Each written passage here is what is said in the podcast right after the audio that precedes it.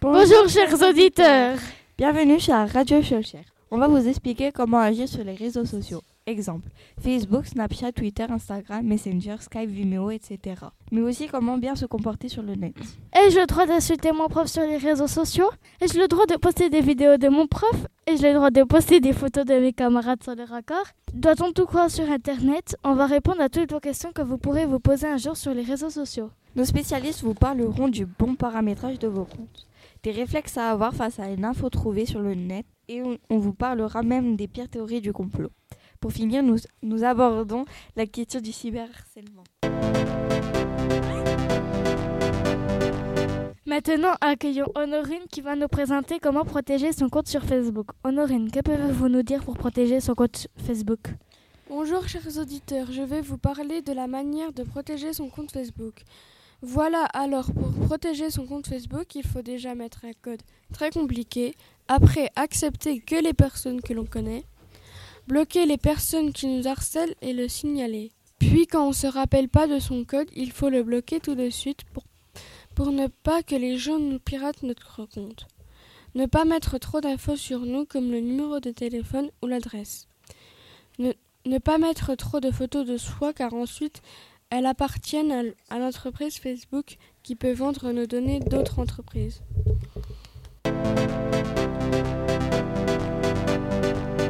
Merci Honorine de nous avoir appris comment protéger son compte. Maintenant, vous vous demandez peut-être comment se protéger tout simplement sur le net? Alors dit-on bonjour à Esteban et Brandon qui va nous en parler. Alors, euh, Esteban et Brandon, que pouvez-vous nous dire? Bonjour à tous, voici quelques conseils pour, protéger, pour vous protéger sur le net.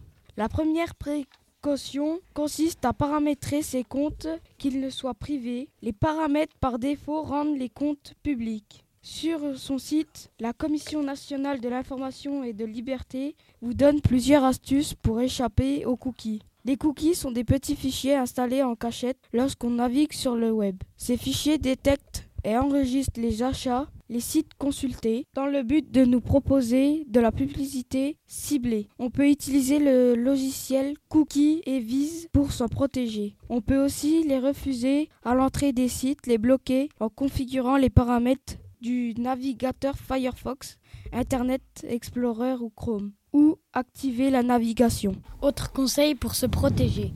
Choisir un mot de passe compliqué.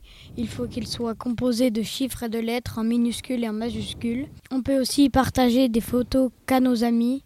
Les applications installées sur le téléphone sont une mine d'or pour le marketing. Elles accumulent des informations sur nos comportements et notre déplacement tout au long de la journée. Pour éviter d'être suivi à la trace, désactivez la géolocalisation par GPS dans les paramètres de réglage. Attention, cela interdit l'accès à certains services. N'acceptez pas les contacts ne que vous ne connaissiez pas. Merci de nous avoir écoutés. Je rends l'antenne à Laura et Julie. Merci Brandon et Esteban de nous avoir bien voulu nous dire comment se protéger sur le net. Bonjour Mathis et Lucas. Est-ce que vous pouvez nous dire les complots sur Internet? Salut à tous, ici Mathis et Lucas. On va vous parler des pires théories du complot que l'on trouve sur le web. Une théorie du complot, c'est quand on croit que des personnes agissent en secret sur les événements. 1. Les reptiliens sont des extraterrestres à peau de lézard qui prendraient l'apparence humaine. Certains croient qu'ils sont parmi nous. Ils croient que les personnes qui dirigent le monde seraient des extraterrestres qui gouvernent le monde. Les Illuminati. Au départ, c'était un groupe secret il y a plusieurs siècles. Certains pensent que la société secrète existe toujours. Comme elle est très puissante, les complotistes disent qu'ils tirent les ficelles. On les trouve dans des banques, dans la politique, etc. Il y en a même qui pensent que KFC serait un complot avec Dieu en échange de crispy tenders. Merci de nous avoir expliqué les complots. Alors, Taïsi et Melinda, pouvez-vous nous parler du cyberharcèlement, s'il vous plaît? Le cyberharcèlement. Qu'est-ce que le cyberharcèlement? Le cyberharcèlement est une forme récente de l'harcèlement. On le retrouve en particulier via les SMS et les réseaux sociaux.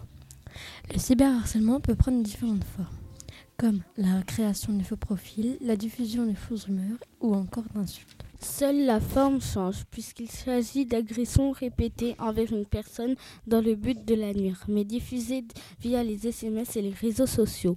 Seulement, avec les réseaux sociaux, les informations sont plus faciles conservées et peuvent se propager rapidement à un large nombre d'internautes connus ou non de la victime, mettant en avant les dangers d'Internet où chaque internaute ayant laissé des traces sur Internet peuvent devenir victimes du cyberharcèlement. Merci Elisa et Melinda.